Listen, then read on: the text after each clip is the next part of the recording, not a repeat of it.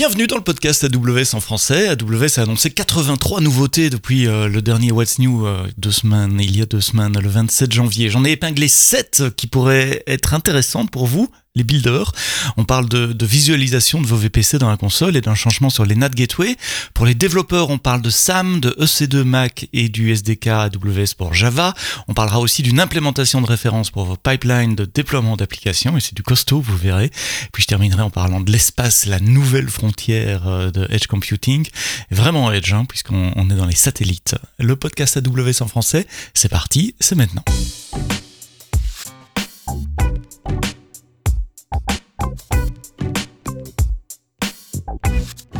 Bonjour, bienvenue à vous. Merci d'écouter le podcast AWS en français. Bon vendredi, si vous nous écoutez un vendredi, mais vous pouvez aussi nous écouter le samedi, le dimanche, le lundi ou n'importe quel autre jour.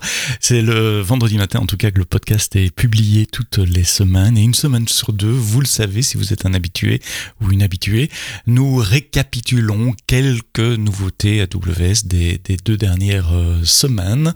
Et il y a pas mal de choses euh, depuis ces deux dernières semaines. J'ai dû faire un, un choix, un choix biaisé, comme je dis toujours, euh, en faveur des, builders, de vous qui avez les, mains sur la console, les mains sur le clavier, qui écrivez du code, de l'infrastructure as code, et vous, les, les, personnes plutôt techniques qui utilisez AWS. Et je commence avec la première nouveauté, c'est un blog post de mon collègue Chen Yoon en, en, Corée qui a été publié le 6 février sur une nouvelle expérience dans la console AWS, la console, la section VPC de la console pour visualiser les différents éléments d'un VPC.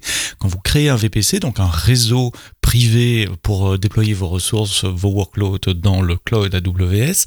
Quand vous créez un VPC dans la console, depuis un an à peu près, il y a une visualisation assez sympa qui montre tous les éléments qui vont être créés pour vous, les subnets, les tables de routage, quelle table de routage est associée à quel subnet, à quel Internet Gateway si vous avez besoin d'une connectivité vers Internet, ou à quel NAT Gateway si vous avez euh, besoin qu'un réseau privé et du NATing pour appeler des, des API qui, elles, sont publiques. Et cette expérience plutôt sympa lors de la création, elle était perdue une fois que le, le, réseau était créé. Et eh bien maintenant, dans la console VPC, quand vous sélectionnez un VPC, en dessous dans les onglets, il y a Ressources Map qui vous donne de nouveau accès à cette, à cette expérience graphique, donc pour lier graphiquement, visuellement les VPC, les subnets, les tables de routage et les différentes gateways que vous pouvez euh, avoir. Euh, ça va pas changer la vie, mais c'est plus simple. Vous savez, on reçoit un compte, un nouveau compte, on a accès à un compte, on doit aller regarder des, configs VPC. C'est pas toujours facile de savoir quelle table de routage appartient à quel subnet et ça va vers où, etc. Et donc là, c'est un, élément graphique dans la console qui vous aide à mieux comprendre et mieux digérer vos euh, VPC. Tant qu'on parle de VPC, il y a une nouveauté aussi euh, sur les euh, NAT Gateway. Les NAT Gateway, donc ce sont des, gateways entièrement managés qui permettent de faire du NAT, un peu comme votre box internet à la maison. Donc elle, transforme des adresses IP privées de, vos serveurs dans le VPC vers une adresse IP publique, ce qui permet à vos réseaux privés euh, qui n'ont en théorie pas accès à Internet, de pouvoir appeler des API publics ou des API AWS, puisque les API AWS sont euh, publics aussi, bien qu'il y ait d'autres options évidemment avec les, les VPC endpoints et les, les private links et d'autres options, mais enfin euh, la Net Gateway est, est, là. La Net Gateway, elle avait une adresse IP externe euh, publique et donc elle était limitée à 55 000 connexions sortantes, ce qui pour certains d'entre vous posait un, un souci. Depuis le 1er février, maintenant vous pouvez mettre jusqu'à 8 adresses IP au total sur une euh, NAT Gateway. Chaque adresse IP supportant 55 000 connexions. Vous faites la multiplication, ça fait 440 000 connexions concurrentes vers une destination euh, qui sont possibles maintenant pour chaque NAT Gateway. Si vous développez des applications iOS, tvOS, macOS ou iPadOS, bref, pour Apple, vous utilisez probablement les instances C2 Mag qui vous permettent de, créer vos, chaînes de déploiement, d'intégration continue, de build, de test dans le cloud avec des orchestrations, euh, avec Code Pipeline, avec GitLab, GitHub. Je suis en train de travailler sur des, implémentations de référence et des, démos et de la documentation qui va venir à, ce sujet. Un des soucis que vous nous dites avec les, les instances C2 Mac, c'est qu'elles prennent beaucoup de temps à s'arrêter et à redémarrer La raison, c'est qu'on fait un scrubbing complet de la machine euh, après un arrêt. Un scrubbing, ça veut dire on nettoie entièrement le disque dur local, puisque les, instances C2 Mac, si vous ne le savez pas, ce sont des Mac mini qui sont dans nos data centers. Donc on nettoie le disque SSD local, on nettoie la NVRAM, etc. Et tout ça, ça peut prendre un peu de temps, parfois une heure, une heure et demie, euh, entre un stop et un start d'une instance C2, ce qui ne hmm, permet pas toujours d'être aussi agile que vous le, souhaitiez. Donc là, on vient avec une nouvelle possibilité pour redémarrer un Mac beaucoup plus rapidement, pour le réinitialiser dans son état de base. Vous pouvez faire un swap, donc un remplacement du volume root, c'est-à-dire euh, pour un, Mac, vous enlevez, enfin ça existe déjà sur, les instances C2 Linux et je pense Windows aussi, euh, vous enlevez le, vous détachez le volume root et puis vous réattachez un, nouveau volume créé à partir d'un snapshot ou à partir d'une EMI, ce qui vous permet de, de resetter la configuration de la machine finalement à un état bien connu, par exemple à son état de démarrage, euh, entre deux builds pour, pour resetter l'environnement. C'est très pratique. Alors le détache réattache se fait tout de suite et puis il y a un petit reboot de la machine quand même. Donc l'opération prend 10-15 minutes, ce qui est beaucoup mieux qu'une heure, une heure et demie avec un, stop-start de l'instance qu'on avait avant. Donc si vous développez sur des plateformes Apple, regardez ces deux Mac, vous pouvez maintenant changer euh, le volume root d'une instance EC2 Mac. Pour les développeurs et les développeurs serverless, vous connaissez SAM probablement, la ligne de commande et le framework qui permet de déployer des applications serverless et leurs ressources associées, des tables DynamoDB, des API Gateway, des queues, etc ce qui était difficile avec SAM, c'est qu'une fois qu'on a fait son SAM deploy dans le, terminal, euh, c'est pas toujours facile d'aller chercher euh, toutes les ressources qu'il a créées ou les endpoints, c'est quoi l'adresse URL, l'HTTP de, de, mon API Gateway qu'il a créé, à moins que vous aviez mis des outputs dans votre template vous-même, euh, sinon c'était un peu, un peu difficile à trouver. Donc ils ont, ils ont amélioré ça et maintenant si vous faites une mise à jour de la commande SAM, dans les dernières versions, il y a une commande qui s'appelle SAM list. Et vous dites SAM list endpoint ou SAM list resource et il va vous donner, euh, dans le cas des ressources, ben, toutes les ressources qu'elle a créées, les queues, les tables, les fonctions, euh, les policies, etc., avec chaque fois leur nom logique. Et si vous faites SAM list endpoint, il vous donne la liste des endpoints, donc des HTTP API par exemple, qu'il a créé pour vous. Donc c'est beaucoup plus facile de trouver les ressources qui ont été créées euh, par la ligne de commande euh, SAM. Si vous développez en serverless que vous connaissez pas SAM, commencez aujourd'hui. Euh, tapez AWS SAM dans votre moteur de recherche favori, vous le trouvez. Et puis si vous utilisez déjà SAM, je parie que vous apprécierez le, la nouvelle commande qui s'appelle SAM List. Si vous développez en Java, il y a de fortes chances que vous utilisiez le AWS SDK pour Java. Il y a la version 2 qui est sortie et il y a une nouveauté, une nouveauté importante euh, qui est euh, la mise à disposition d'un nouveau client HTTP. Vous savez, le client HTTP, c'est un élément essentiel d'un SDK AWS puisque chaque fois que vous faites appel à une méthode, une API AWS, ben, il y a un call HTTP qui est fait vers AWS. Donc c'est critique que ce composant soit euh, extrêmement performant, pas bloquant en matière de trading euh, que vous puissiez réutiliser des connexions pour des questions de performance, low latency, etc.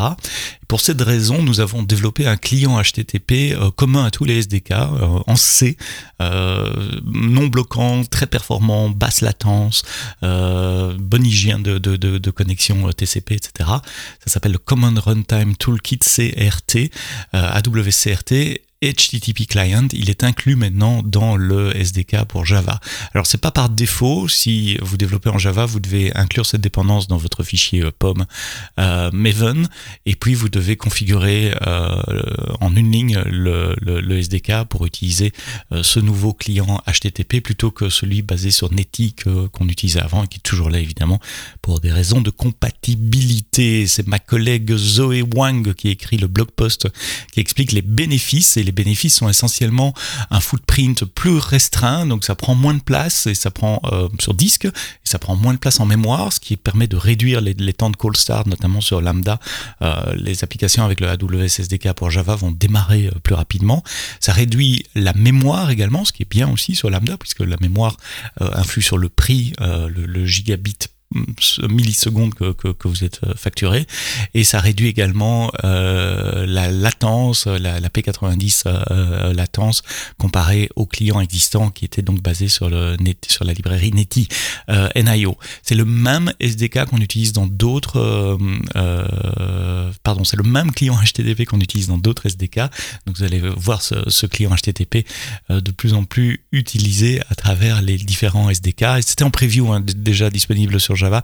La différence aujourd'hui, c'est que c'est generally available, l'API est stable, vous pouvez commencer à l'utiliser et vous pouvez obtenir de l'aide d'AWS si vous avez un souci avec ça. Donc le nouveau SDK Java 2 inclut le nouveau client HTTP.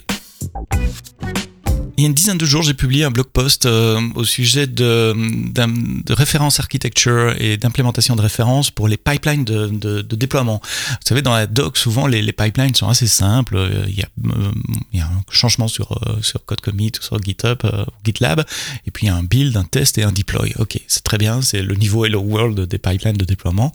En réalité, vos pipelines de déploiement vont être beaucoup plus complexes, et donc vous nous demandiez des exemples de code ou d'architecture de, de, de pipeline de la vie réelle des choses euh, qu'on voit chez nos clients, que, que, nous utilisons aussi en interne chez AWS ou que, notre gros client qui est Amazon.com utilise également. Et donc notre équipe Professional Services, qui travaille essentiellement avec des, clients tout au long de la journée, a documenté euh, des best practices, une, architecture de référence. Euh, c'est quoi faire un pipeline d'entreprise de déploiement d'applications sur, sur AWS Et bon, une architecture de, des références, c'est du texte et des images. Une implémentation de référence, c'est mieux, c'est du code que vous pouvez vraiment déployer sur votre compte et que vous pouvez utiliser comme point de départ pour créer vos propres pipelines. Alors je disais en intro, c'est du costaud parce que là, c'est plus le Hello World pipeline. Ce sont des pipelines extrêmement riches qui incluent évidemment les phases de build, les phases de test, de test unitaire, de test euh, graphique, ici c'est pour une application web, mais aussi toute une série d'analyses de, de, code euh, automatique, évidemment du linting, mais de l'analyse pour des vulnérabilités, l'analyse des packages, des dépendances aussi, à la recherche de vulnérabilité. Euh, vous pouvez inclure des outils de scan, par exemple, pour euh, vérifier qu'il n'y a pas de secret dans votre code source, qu'il n'y ait pas de, de, clé AWS, par exemple, ou de mot de passe codé en dur dans, dans, dans, votre code source.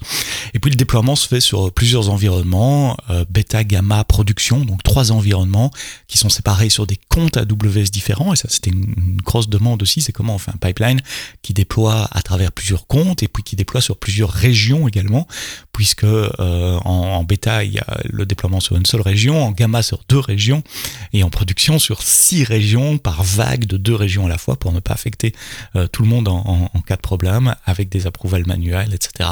Donc c'est une, architecture de référence assez complexe. L'implémentation, il y en a deux. Il y en a une qui est faite avec le CDK, le Cloud Development Kit, et il y en a une qui est faite avec le nouveau service Code Catalyst.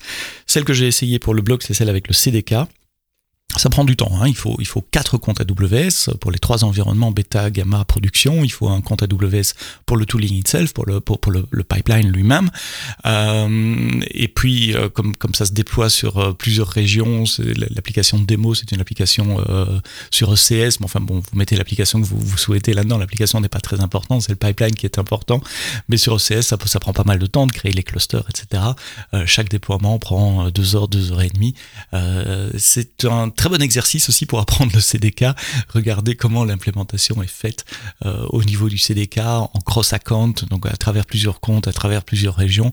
Allez jeter un coup d'œil sur cette euh, euh, architecture de référence pour les pipelines de déploiement et les implémentations. Comme d'habitude, le lien est dans les notes du podcast. Deux autres sujets rapidement pour terminer. Nous avons lancé les Cloud Club. Les Cloud Club, ce sont des, comme des user groups, comme des meet-up, mais pour les étudiants, pour du 18-28 ans. Les Cloud Club AWS ouvrent dans 10 régions, dans 10 pays, y compris la France. Et nous recherchons des, des Cloud Club leaders, des, capitaines de clubs qui pourraient prendre en charge l'organisation de, ces clubs d'étudiants à l'échelle d'un euh, pays. Il y a des tas d'avantages à être un, club leader, évidemment du swag, donc des, des t-shirts, des sacs, je sais pas ce que vous allez recevoir, mais enfin des trucs brandés AWS, euh, également des vouchers, des bons pour passer des examens de certification, des crédits AWS, et puis évidemment le mentoring et le coaching de la part de mon équipe, l'équipe des Developer Relations chez AWS. C'est dans 10 pays, ça vient de lancer, je mets les liens dans les notes du podcast si vous êtes intéressé de devenir le Cloud Club Leader ou un des Cloud Club Leaders pour euh, la France, contactez-nous. Et puis comme je le fais euh, depuis le début de cette année, je termine le podcast AWS en français avec un blog ou un article qui a attiré euh, mon attention. Euh, c'est un article sur le site Aviation Week, donc c'est pas nécessairement un site vraiment lié au cloud. Il parle de la nouvelle frontière du cloud qui est dans l'espace, puisque AWS déploie maintenant du code et de, du machine learning, de l'AML sur certains satellites.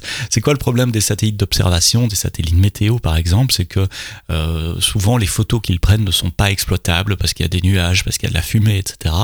Mais pour se rendre compte qu'une photo n'est pas exploitable, il faut d'abord l'envoyer au sol. Donc toutes les photos sont envoyées au sol, ça peut prendre beaucoup de temps. On parle de, centaines, de milliers de photos, euh, et, souvent, les, enfin souvent presque 40% du temps, euh, les photos ne, sont pas exploitables. Donc l'idée, c'est de mettre euh, du compute embarqué dans le satellite.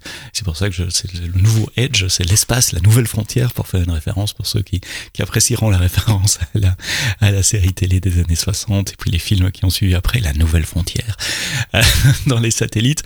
L'idée, c'est d'embarquer un modèle d'AIML pour analyser les photos dès qu'elles ont été prises dans le satellite et soit enlever la, part qui est, la partie de la photo qui est couverte par les nuages, soit annuler la photo complètement s'il ne vaut pas la peine d'être envoyé sur Terre et d'envoyer sur Terre que les photos euh, qui peuvent être euh, exploitées, exploitables. Et donc c'est un nouveau moyen de, déployer euh, du code vraiment en Edge là pour le coup puisque ça sera dans une flotte de satellites.